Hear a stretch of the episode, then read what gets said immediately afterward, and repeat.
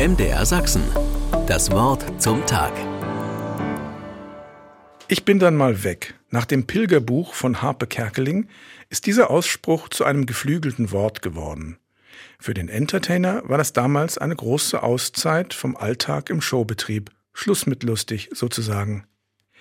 Ich habe einen guten Bekannten, der sendet zuverlässig drei, vier Mal im Jahr solche Botschaften. Ganz fröhlich und unverdrossen.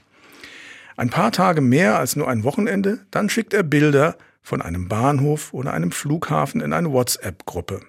Zuletzt hat er richtig große Reisen gemacht. Argentinien und Uruguay, Island, Kanada. Man könnte neidisch werden.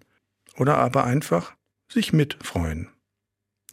Kürzlich habe ich eine Kollegin getroffen. Sie ist eine Nachbarin des lebensfrohen Reisenden.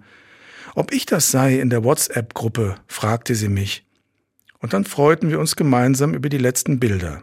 Aus Toronto, aus einem gemütlichen Haus in einem verschneiten Wald. Sonnenaufgang am Ontariosee und immer wieder Fotos aus schönen Bars und Restaurants. Regionale Spezialitäten, schön zurechtgemacht, sehr verlockend.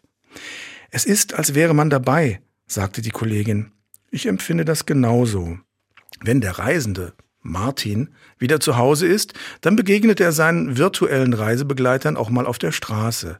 Dann lädt er spontan ein zu Wein, Käse, Steak, je nachdem, welche Spezialitäten er zuletzt entdeckt und genossen hat. Mir kommt mein Fastenkalender in den Sinn. Leuchten lautet der Appell in diesem Jahr. Sieben Wochen ohne Verzagtheit. Das ist ja schwieriger, als auf Fleisch, Schokolade, Bier und Wein zu verzichten. Aber ich bin dem reisenden Martin doppelt dankbar, weil er mich mitgenommen hat nach Kanada und weil ich so die ersten Tage der Fastenzeit immer reichlich Grund zur Freude hatte, zum Leuchten. Einkehr, Umkehr, Aufbruch. Das sind die Chancen der sieben Wochen vor Ostern.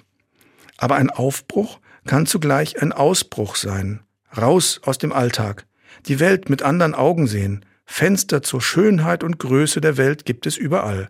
Man muss dazu nicht verreisen. Manchmal reicht ein Blick in den blauen Himmel oder in den Garten oder schöne Bilder von Reisen in ferne Länder. MDR Sachsen. Das Wort zum Tag.